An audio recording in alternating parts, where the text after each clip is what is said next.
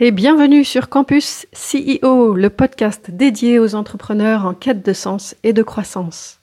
Parce qu'à l'ère du digital et de l'isolement, nous croyons plus que tout en la force de l'humain et du collectif.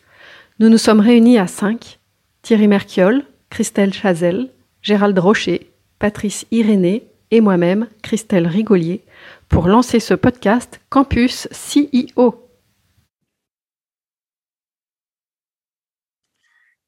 Ok, donc euh, aujourd'hui, euh, je vais vous parler de valorisation, valorisation d'entreprise. C'est très différent des valeurs de l'entreprise, mais on va parler plutôt euh, finance et, méthodes. Alors plutôt que des méthodes aussi, on verra que derrière ces méthodes, il y a beaucoup de, subjectivité, et donc on parlera aussi de la réalité de la, de la valorisation. Alors qui suis-je euh, pour euh, vous, vous parler de, de ça? Euh, Donc, je suis Thierry Merciol et j'arrive pas à faire passer si ça y est. Donc, j'ai plus de 60 000 heures de vol en, en entreprise, dont 40 000 heures en, en start-up. Donc, ce qui commence à faire un bail. Et puis, un autre chiffre qui j'ai trouvé intéressant, c'est que les sociétés que j'ai accompagnées de plus ou moins loin ont levé un milliard d'euros globalement et euh, les plus petits montants euh, levés étaient de 30, 30 000 euros, le plus gros étant 200 millions d'euros. Il y a eu aussi une introduction au Nasdaq, il y a eu la création d'une ICO, de Initial Coin Offering, avec création de, de crypto-monnaies. Donc voilà, j'ai vu euh, pas mal de choses. J'ai pas eu participé à une IPO, en, une, entrée en bourse en France ou sur, sur un marché européen. C'est à peu près la seule chose qui, qui me manque. Et pour euh, compléter cette information, je suis le cofondateur de la plateforme de financement WICIT qui a levé 300 euh, millions d'euros en, un peu plus de 10 ans pour financer 600 projets. Alors, valoriser une entreprise, c'est euh, une entreprise assez établie, c'est évaluer sa valeur marchande à partir notamment des données comptables passées et éventuellement aussi des prévisions d'activités futures. C'est surtout là où c'est plutôt compliqué d'évaluer une entreprise. Alors, on valorise quoi Du patrimoine quand cette entreprise a des actifs, euh, des dividendes, c'est-à-dire qu'elle a déjà une maturité pour avoir versé ou versé des dividendes. Euh, on peut valoriser aussi des parts de marché. Ça, c'est surtout dans le cadre d'acquisition euh, par une, autre entreprise qui veut finalement absorber ou acheter une entreprise pour augmenter ses parts de marché. Alors, le, plus simple, c'est par exemple de passer par, euh, par des sociétés cotées. Euh, j'ai pris l'exemple d'Air Liquide, c'est une société pour laquelle j'ai travaillé pendant 10 ans, qui est une superbe boîte et qui est cotée au CAC 40. Et j'ai regardé hier sa valorisation. Donc, son cours est à 148,68 euros l'action, qui est milliard 473, un peu plus de 473 millions euh, d'actions. Elle est valorisée de facto en multipliant ce cours par le nombre d'actions à 70, un peu plus de 70 milliards d'euros. Donc là, c'est très facile finalement de faire une valorisation, elle est faite. Et donc, si quelqu'un voulait s'acheter Air Liquide aujourd'hui, il faudrait qu'il fasse à minima un chèque de 70 milliards. Par contre, si sa valeur financière est de 70 milliards, un peu plus de 70 milliards, sa valeur du capital social est beaucoup moindre que ça. Elle est de 2,6 milliards d'euros. Comment on l'obtient? La valeur nominale de l'action, c'est-à-dire la, valeur de création de l'action, est à 5,50 euros fois 463 euh, millions, on obtient donc 2,6 milliards. Et donc en fait, entre la valeur du capital social et la valeur financière, il y a un gros écart, et c'est ce qu'on appelle la prime. C'est-à-dire que c'est ce qui est prêt à payer finalement un actionnaire ou un investisseur pour acheter euh, cette société ou une, fraction, une action de, de, cette société. Et on va revenir tout à l'heure sur cette notion de prime, et notamment de prime d'émission quand on ouvre son capital, qui est fondamentale. Alors, valoriser une start-up une TPE, une PME plus généralement qui n'est pas cotée, c'est évaluer sa valeur financière. C'est un peu différent de la valeur marchande. C'est surtout des évaluations basées sur son futur développement. Donc on va valoriser quoi? Des futurs revenus, éventuellement des synergies et le goodwill, c'est-à-dire la capacité de l'équipe à, atteindre ces, objectifs-là. Donc on est un peu, c'est un petit peu différent. Et là, il existe des méthodes, mais qui sont, euh, vous le verrez, des méthodes un peu controversées et dont on, va pouvoir se, passer. Alors, prenons un exemple euh, d'une faute qui est faite couramment par les dirigeants. Euh, à la création, ils ont émis 1000 actions à 10 euros de nominal. Donc, ils ont un capital social qui est la valeur sociale de la société, qui est de 10 000 euros donc c'est facile, c'est 1000 actions fois 10 euros l'action. Donc euh, le capital social inscrit au CABIS est de 10 000 euros. Ils ont besoin, dans cet exemple-là, de 90 000 euros. Donc, ils vont chercher 90 000 euros auprès d'investisseurs. Et le, le, calcul qui est fait souvent, c'est celui-ci. C'est qu'ils vont dire, on va y mettre 9 000 actions à 10 euros, ça fera bien 90 000 euros. Donc, finalement, ces investisseurs, ils détiendront 9 000 actions sur 10 000 actions, puisqu'il y en avait 1000 avant, plus 9 000 émises, et donc ils auront 90% du capital. Or, ce n'est pas du tout ça qui se passe. On ne peut pas appliquer ça, sinon il y aurait des dilutions des dirigeants ou des fondateurs beaucoup trop importantes. Donc, comment on fait? Eh bien, en fait, on va dans ce cadre-là, par exemple, émettre 90 actions à 1000 euros chacune. On a, bien au total 90 000 euros. Mais finalement, ces 90 actions vont être achetées par les investisseurs et les investisseurs détiendront bien 90 actions sur 1090 actions, soit 8,25%. Et donc, la différence entre les 10 euros de nominal et les 1000 euros que sont prêts à payer les investisseurs, c'est ce qu'on appelle la prime d'émission ou la prime. Donc, dans ce cadre-là, la prime est de 990 euros pour une valeur de l'action au nominal à 10 euros. Donc, euh, c'est toute cette mécanique-là qui permet de, définir, de, de, calculer une valorisation ou de choisir une valorisation pour éviter soit d'être dilué dans le cadre d'un tour de table, soit de valoriser l'entreprise si on veut la vendre. Alors, prenons cet exemple-là. L'augmentation de capital est de 90 actions à 10 euros, donc de 900 euros. Le capital va passer de 10 000 à 10 900. Donc, la prime d'émission, c'est bien 1000 euros l'action moins 10 euros nominal, c'est-à-dire 990 euros par action, ce que je viens de vous dire. Et la prime d'émission, sur les 90 000 euros, ce sera 89 100 euros. Ça veut dire que la société aura, après l'opération, 1090 actions à 1000 euros. Donc, elle vaudra 1 million 90 000 euros, ça sera sa valeur. Et on parle de post-monnaie, c'est-à-dire après que l'argent, après que les 90 000 euros soient rentrés. Mais ça veut dire quoi? Ça veut dire qu'au au préalable, il y avait bien 1000 actions qui valent 1000 euros, puisque c'est la valeur qui est prête à payer un investisseur ou un acheteur. Donc elle vaut en pré-monnaie 1000 actions à 1000 euros, 1 million d'euros.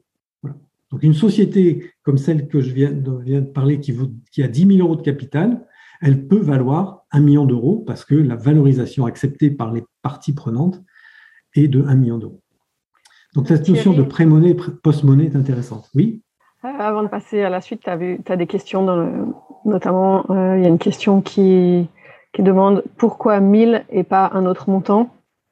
C'est pour l'exemple, hein. j'ai pris un pour faire un, calcul rond. Cette, valorisation, euh, elle va être elle va être décidée, discutée entre euh, soit les investisseurs qui rentrent autour de table, soit les acheteurs euh, qui veulent acheter la, société. Donc là, c'est le résultat d'une négociation. On va le voir, euh, c'est le prix, c'est le résultat d'une offre et de, l'entente d'une offre et d'une demande. Donc ça peut être 1000 euros. On a vu par exemple pour l'air liquide, c'était 148 euros. Ça, c'est le cours qui est défini ça, c'est ce qui est prêt à payer finalement un investisseur ou un acheteur, cette, valeur-là, elle, fait partie de, la discussion, sauf qu'il faut euh, déjà avoir une idée préalable de la valorisation et on va y venir avec les, méthodes dont je vais vous parler. J'espère avoir répondu. Alors, la valeur, la valeur financière d'une entreprise ou marchande, elle est bornée par des méthodes d'évaluation différentes. Il y en a une douzaine. Euh, je ne vais pas rentrer dans le détail de ces douze-là. Euh, elle est appréciée, cette valeur, par des facteurs exogènes. C'est le potentiel du marché, la pénétrabilité, la croissance de ce marché, la concurrence, les degrés d'innovation et donc de risque, les synergies, la possibilité de sortie, c'est-à-dire la liquidité pour un investisseur. Donc ça, ce sont des facteurs exogènes et, euh, et aussi elle est validée par des facteurs intrinsèques à l'entreprise, c'est la qualité du management, ses produits, services, l'avantage technologique éventuel, la stratégie de pénétration du marché, le partage du pouvoir au sein de la société et éventuellement la propriété intellectuelle qu'elle détient. Donc en fait, tout ça est un, un mélange euh, de, de, de, de critères, de facteurs et le prix, comme je viens de le dire, est le résultat d'une rencontre entre une offre et une demande. Mais il y a donc des bases pour fixer, ce prix. Alors, les principes de valorisation, il y a la valorisation de patrimoine, c'est la méthode patrimoniale. On ne va pas l'aborder ici parce que ça, c'est plutôt pour des entreprises qui ont pignon sur rue, euh, qui existent depuis longtemps. Euh, on va leur préférer des valorisations de profit. Profit, donc de méthode des multiples, ce qu'on appelle la méthode des multiples. On va voir, c'est une méthode extrêmement simple que ce soit pour une start-up, une TPE, une PME, voire une, une ETI. Et des valorisations de trésorerie, là, on est sur des méthodes de flux et on verra notamment la méthode de cash flow actualisée. Euh, à ces principes de valorisation, on va, donc ces méthodes de valorisation vont donner une estimation de la valeur de l'entreprise et il va y avoir après les décotes des financiers, que ce soit des investisseurs ou des acheteurs. Donc en fait, le fait qu'il y ait une participation minoritaire, par exemple, pour un investisseur, il va appliquer une décote à cette valeur. Suivant le risque, plus le risque est fort, plus il va décoter aussi cette valeur. Euh, le manque de liquidité, c'est-à-dire qu'on ne va pas pouvoir sortir avant 5, 10, 15 ans, va aussi entraîner une, une décote. Et puis la localisation du marché. Par exemple, une entreprise qui est basée aux États-Unis vaut forcément plus cher qu'une entreprise qui est basée en Europe, parce que si son marché est européen, elle a des problèmes de, de, localisation, de duplication, de réglementation qui ne sont pas homogènes. Et donc, par exemple, une entreprise qui fait son business en Europe vaut moins cher qu'une entreprise qui est sur un marché unique et unifié comme, comme les États-Unis. Alors, on part sur la méthode des multiples, qui est la plus simple, euh, qui permet une comparaison par rapport au secteur d'activité. Ça nécessite de savoir ce qui se passe un peu sur son marché, donc d'avoir un benchmarking à jour. Euh, et euh, ça se fait aussi à partir du business plan. On valide l'ordre de grandeur à partir des données du business plan. Donc c'est aussi une méthode qui permet de, de tuer une négociation en moins de 20 secondes. Et on y reviendra tout à l'heure. C'est une règle de 3 extrêmement facile à, à, utiliser. Alors, ce multiple, euh, c'est quoi? C'est essentiellement le multiple du chiffre d'affaires ou le multiple du résultat net. Donc, sur une boîte qui est en devenir avec des, des, projections comme une, une start-up, on peut imaginer sa valeur à terme. Et sur une boîte, euh, une entreprise qui a, qui a, déjà bien installé, qui a des, des, revenus et du résultat net depuis des années, on peut aussi le, faire, faire un calcul rapide. je vais vous donner des ordres de grandeur. Hein. Les ordres de grandeur, pour faire simple, on est vraiment, c'est un peu caricatural, mais j'ai pas vraiment le temps de m'apesantir euh, euh, dans cette capsule. Mais c'est deux à trois fois le chiffre d'affaires. Alors ça, c'est en moyenne. Ça peut être sur des, ESN, par exemple, on est plutôt à 0,5 fois le chiffre d'affaires. Et pour des boîtes hyper stratégiques, ça peut être 5 euh, fois le chiffre d'affaires. Mais l'ordre de grandeur à avoir en tête, c'est deux à trois fois le chiffre d'affaires. Et c'est 10 fois le résultat net. Voilà. Alors, si on a un modèle récurrent mensuel, c'est-à-dire un modèle SaaS hein, de service, euh, euh, un modèle de service, c'est 100 à 120 fois le revenu récurrent mensuel, le fameux MRR. Donc ça, ce sont des, multiples qui sont reconnus dans, ces professions-là. Et si, on peut aussi avoir un multiple du, bénéfice par action pour, des gens qui distribuent déjà des dividendes, et c'est 20 à 40 fois. Ça, c'est par exemple les critères du CAC 40 pour évaluer une boîte, c'est 20 à 40 fois ce qu'elle distribue par, action. Alors, par exemple, sur un business plan qui est établi pour, à 5 ans, on peut, par exemple, avoir un, chiffre d'affaires à, N plus 5, donc à 5 ans, de 5 millions, et un résultat net à N plus 5 aussi de 750 000 euros. Donc, si on applique la valorisation dans 5 ans au chiffre d'affaires, ça fait deux fois 5 millions, donc la boîte vaudra dans 5 ans 10 millions d'euros. La valorisation dans 5 ans à partir du résultat net, elle vaut 10 fois 0,75 millions d'euros, donc 7,5 millions d'euros. On voit que ces deux chiffres sont assez cohérents. Si euh, par une méthode on obtenait 20 millions et par l'autre 2 millions, ça veut dire qu'il y a un problème dans les chiffres euh, et qu'il faut retravailler les chiffres. Si c'est une boîte qui fait ce chiffre d'affaires-là aujourd'hui et ce résultat net aujourd'hui, elle vaut à peu près euh, entre 10 et 5 millions. On peut faire même une moyenne. Elle vaudra à peu près 8 millions d'euros. Voilà la méthode des multiples, extrêmement facile à, utiliser, à condition qu'on ait des comparables euh, dans le domaine d'activité qui, nous, euh, qui, correspond. Deuxième méthode, la méthode des flux, euh, donc on appelle discounted cash flow ou la méthode des cash flows actualisés. En fait, pour faire simple, on va appliquer un taux d'actualisation pour, pour que le flux des liquidités négatives et positives soit à une valeur nulle. Alors, je vais vous passer cette, cette, formule-là un peu barbare qui est, qui est en standard sur Excel pour faire les calculs. En fait, euh, ce, c'est, on pourrait dire que c'est le niveau de rentabilité qu'on attend. Alors, les niveaux de taux attendus, euh, dépend du risque pris de la liquidité de l'investissement. Donc, si c'est une, innovation incrémentale, on améliore un produit pour un bénéfice client fort, les taux attendus par les investisseurs, c'est 30 à 40% Ça veut dire que le, rendement attendu doit être de 30 à 40% annuel.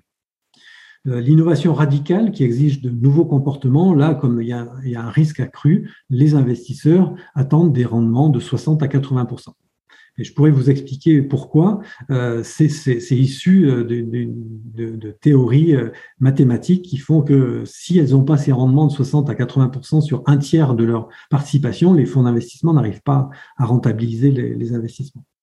Alors, j'ai mis un exemple ici où on voit l'impact du, du, taux sur la valeur.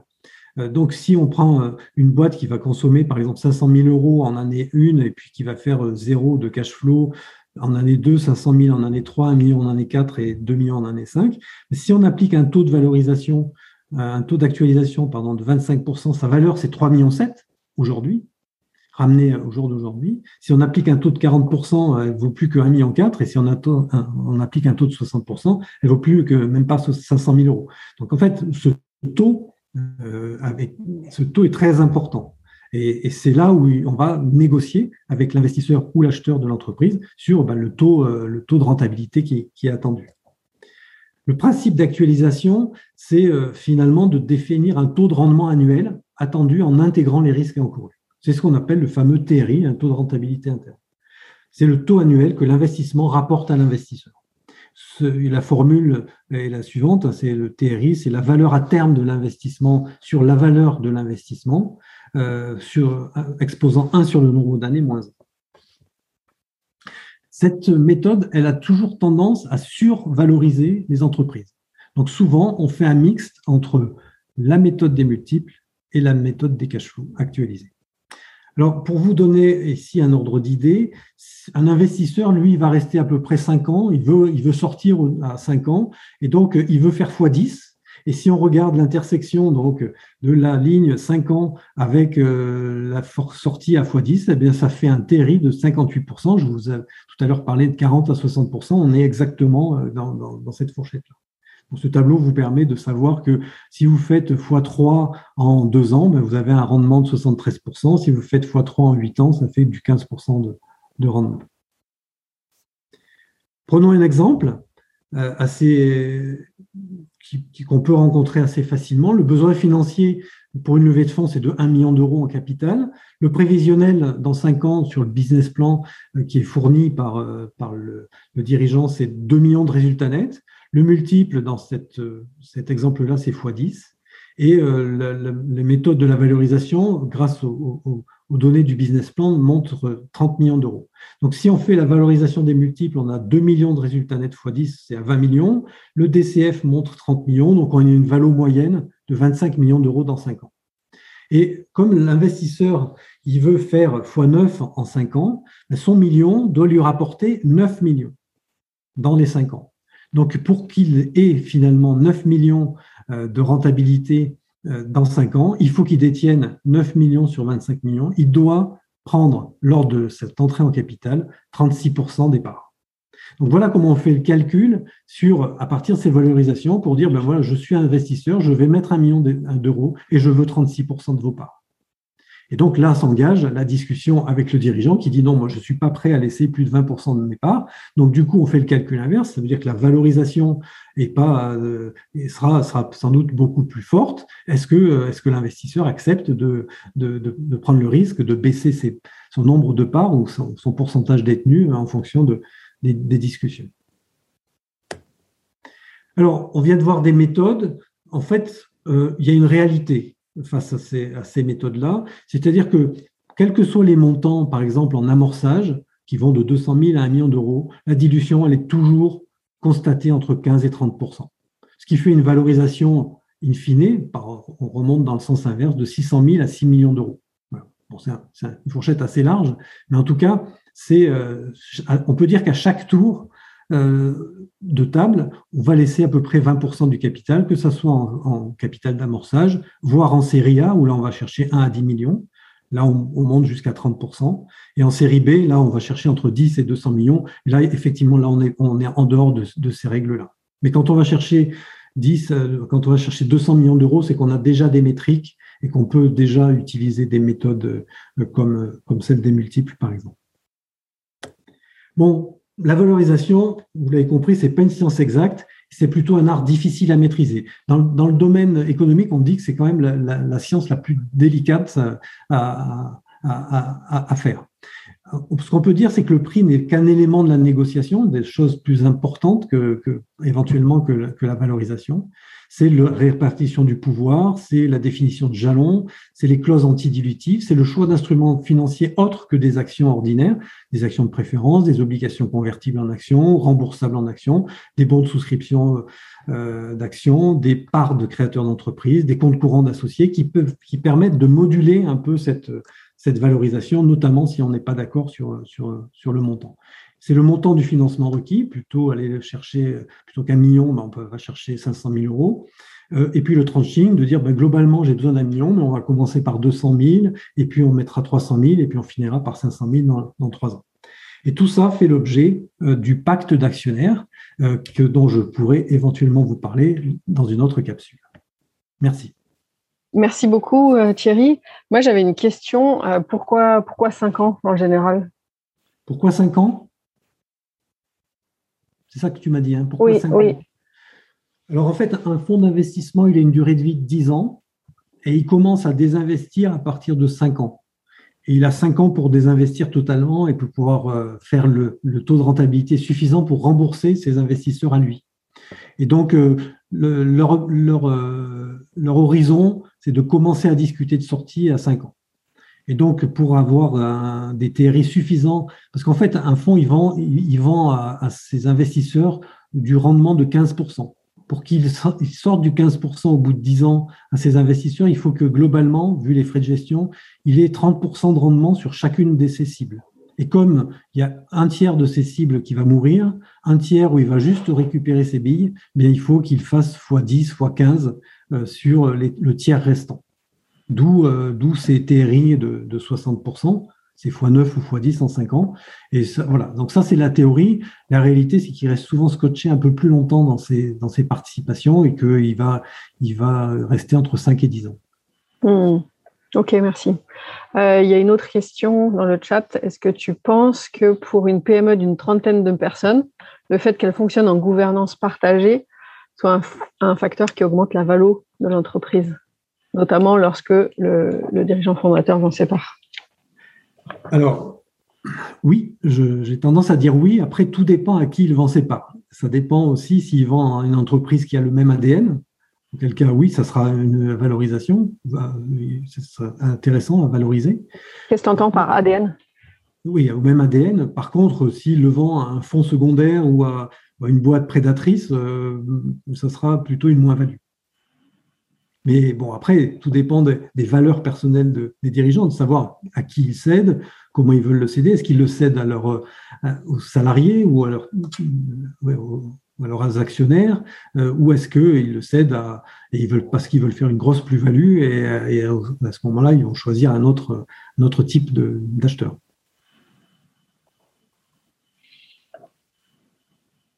Ok, merci. Et si tu cèdes à tes salariés, euh, comment, tu, comment tu valorises aussi euh, les, actions et par, la même méthode Oui, oui, par la même, même méthode. Après, encore une fois, il peut y avoir des décotes euh, parce qu'encore une fois, le, prix, c'est une rencontre d'une offre et d'une demande. Si l'offre proposée est trop importante et qu'elle ne trouve pas sa, demande, ça ne sert à rien. Moi, j'accompagne des, sociétés qui disent, il y a une pas très longtemps, qui m'a dit, moi, ma valorisation pré-monnaie, c'est avant de faire rentrer, ils lèvent 30 millions. et ils ont une valorisation de 100 millions. Aujourd'hui, ils ne lèvent pas les fonds parce que c'est bien trop cher. C'est une valorisation qui n'a a pas de sens. Donc, du coup, ils ne vont pas faire cette levée de fonds. Il va falloir qu'ils changent de stratégie. Donc, ils vont aller chercher sans doute beaucoup moins, avec une valeur plus faible, pour que ça soit acceptable. Si c'est dans le cadre d'une vente et que, par exemple, on veut vendre la société, je ne sais pas, mettons 5 millions d'euros, et que la meilleure offre, elle est à 3 millions, si on veut la vendre, on la vendra à 3 millions. le, tout, c'est une méthode dont je vous ai parlé, où c'est ces, espèces de référentiels, c'est pour donner un cadre, de dire, voilà, ma boîte, globalement, euh, elle vaut à peu près ça. Euh, c'est les méthodes qui le disent, c'est les comparables, c'est le multiple euh, du chiffre d'affaires. Donc, moi, j'ai une boîte qui fait 2,5 millions de chiffre d'affaires, elle vaut deux fois son chiffre d'affaires, donc elle vaut 5 millions. c'est un prix de base. Si quelqu'un est prêt à l'acheter 5 millions, ou 6 ou 7, tant mieux. Si personne ne veut l'acheter, elle ne vaudra pas ce prix-là.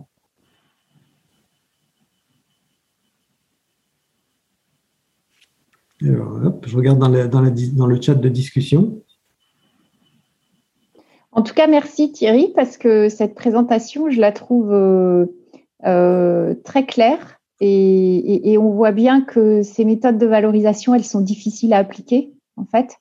Euh, et, quand on est sur la, logique des multiples, il vaut mieux, à mon avis, travailler l'argumentaire de que vaut, l'entreprise, où est sa valeur, plutôt que d'essayer de, de, faire des Excel. Enfin, toi, est-ce que quand tu parles valo, euh, tu, tu, montres ces, euh, ces techniques de valorisation oui, je montre ces techniques de valorisation, mais il y a aussi un point que je n'ai pas tellement abordé, c'est qu'une, par exemple, dans un cas d'un rachat industriel, quand le, celui qui rachète euh, achète une techno ou achète des parts de marché, il peut euh, il peut payer beaucoup plus cher parce que c'est stratégique pour lui. Et donc, du coup, on sort de, ces, de l'épure dans laquelle je, viens de vous parler.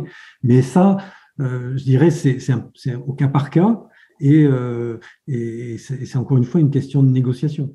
Mais bon, l'ordre de grandeur en, en, France et en Europe, c'est à peu près ce que je vous ai dit là. Après, c'est, tout ce que je vous ai dit là, ça s'applique pas du tout dans la Silicon Valley hein, où les où des gens comme Instagram se sont vendus un milliard de dollars à, Facebook. Bon, là, on, est, on était sur des valos euh, qui, qui n'ont rien à voir en termes de montant et qui sont basés sur des négociations euh, d'homme à homme entre, euh, entre les dirigeants ou femme à femme.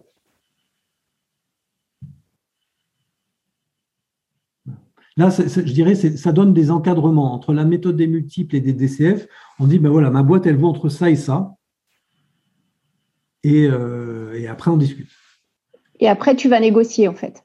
Oui, après, on négocie. C'est une, base. C'est une base qui se veut objective à travers ces méthodes-là, mais après, on peut s'en éloigner très vite, suivant s'il y a une vraie, une vraie demande ou euh, s'il n'y a pas de demande. Mm. Thierry, ouais, moi c'était très clair, merci, vraiment, vraiment très très clair. Euh, je pensais une chose, peut-être que la valorisation, les multiples, j'imagine que chaque secteur a, peut-être aussi ses multiples à lui. Tu as un peu parlé des, entreprises de services. Oui. J'imagine qu'on a des grilles, on peut trouver ces, multiples qui se pratiquent ou... Oui, oui, tout à fait. Euh, les banques ont des monographies euh, domaine d'activité par domaine d'activité et peuvent être des bonnes sources d'informations. Par exemple, sur les restaurants, on sait qu'un restaurant, ça se vend euh, X fois son chiffre d'affaires. Voilà, donc on, voit qu'il y a des monographies. On peut trouver dans la presse ou sur Internet ces données-là. Donc moi, je vous ai donné des, valeurs plutôt, plutôt tech.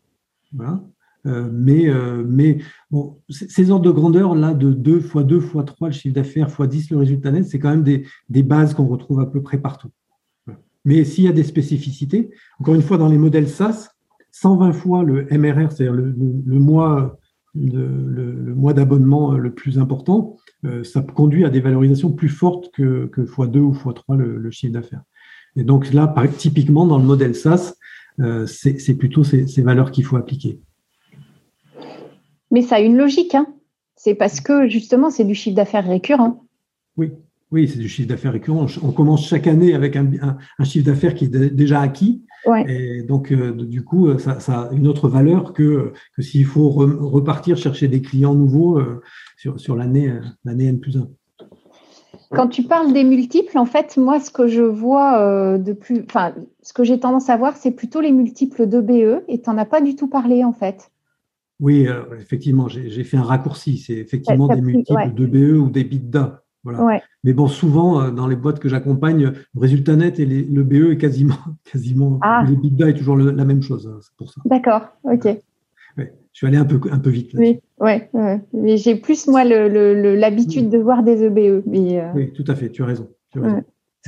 Ce, qui, ce qui, peut peut-être être un peu différent pour des sociétés comme Apple qui gèrent euh, un portefeuille de 200 milliards de trésorerie. Oui, tout, à fait. On va avoir du résultat financier probablement qui se rajoute. Oui, oui, oui. Mais Apple est cotée, hein, donc euh, la, la valo d'Apple. Oui, la valo, ceci dit, oui. Elle, est faite, c'est la plus, c'est la plus simple. Non, excuse-moi, je pensais au bilan, il va être un peu différent. Oui, le bilan va être différent. Euh, merci Thierry. Il y a une autre question dans, le chat. Est-ce qu'il y a une technique privilégiée si on envisage une transmission aux salariés de type LBO On a un petit peu posé la, question différemment tout à l'heure, mais voilà, concrètement. Je ne crois, je crois pas qu'il y ait, euh, sur la, détermination d'une valeur, je ne crois pas qu'il y ait de, différence. Ah, on a perdu Yves, je crois. Alors après, tu vois, ce que je dirais euh, par rapport à ça, c'est que dans la logique du LBO, le dirigeant peut décider de la vendre un peu moins cher pour favoriser euh, ses salariés, par exemple. Oui, sur un MBO, oui, oui, tout à fait. Il va avoir une logique de valorisation, mais euh, s'il a vraiment une volonté de passer l'entreprise à ses salariés, enfin j'ai vu des cas ou dans ce cas-là, le, dirigeant, euh, on revient sur la logique de la valeur de marché, la négo, et tu sors un petit peu des méthodes. Euh, oui. Oui, mais enfin, si tu veux, il y a quand même une base. Il faut, bien déterminer une base et dire j'accepte un discount, mais le discount, il est de combien? Mais Ça, chacun est libre de fixer le discount qu'il veut. Ouais, Mais tu as raison. Pour, transmettre à ses salariés, on peut accepter une valeur euh, moins forte, mais je ne suis pas sûr que ça soit une généralité. Hein. Je ne suis, pas, vraiment sûr. Ça, dépend. Euh, bon, si c'est des modèles scope ou autre, effectivement, là, c'est un peu différent. Mais, globalement, euh, il y, a, quand même une valeur. Le dirigeant, il a travaillé, il a sué sang et eau pour monter ça.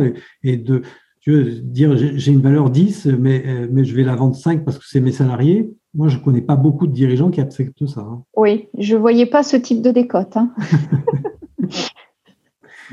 non, mais parfois, parfois si tu as une petite boîte de 10, 15, 20, 30 salariés, qu'il euh, y en a la moitié qui veut participer à ce, MBO, euh, c'est euh, ça, ça peut. Ouais. Ils n'ont pas forcément les moyens. Bon, après, avec, avec un MBO, ils trouvent d'autres types de financement. moi, je ne suis pas très fan des, des LBO parce que ça, après, il faut que la société elle crache tellement euh, que ça, dénature un peu l'objet de la société, je trouve. Hmm. D'ailleurs, c'est un vrai sujet, le LBO, hein, dans le cadre de reprise d'entreprise. Oui. Bon, je sais que les investisseurs adorent les LBO, mais. Certains investisseurs. Non, mais tu, quand tu parles avec des investisseurs, que tu leur dis euh, possibilité d'une LBO, ils, ont les yeux qui brillent. Euh. C'est vrai qu'il y, a une notion de risque euh, énorme parce que tu endettes la société oui. de façon importante. Donc après, le risque, tu, tu, le transfères sur l'entreprise qui va cravacher des années et des années pour rembourser ça au profit des, actionnaires. Enfin, c'est là où je trouve que c'est des méthodes un peu, mm. un peu limites. En tout cas, la, valorisation, c'est une gymnastique bien compliquée pour, euh, pour les dirigeants, en tout cas de sociétés innovantes. Et, et, c'est vrai que toutes ces méthodes, enfin les méthodes, il y, en a trois principalement. Euh, moi, chaque fois que j'ai voulu les appliquer, euh, bah, j'ai lâché Excel très vite en fait, parce que parce que finalement, ça plante énormément la, la base de départ, quoi, parce que les dirigeants en général ont besoin de négocier à des valeurs bien plus élevées que ce que pourrait donner un Excel euh, euh, pour pas être trop dilué en fait. Parce que la, vraie, logique, et tu l'as bien démontré, c'est euh, quel est le pourcentage de participation que le dirigeant est prêt à lâcher.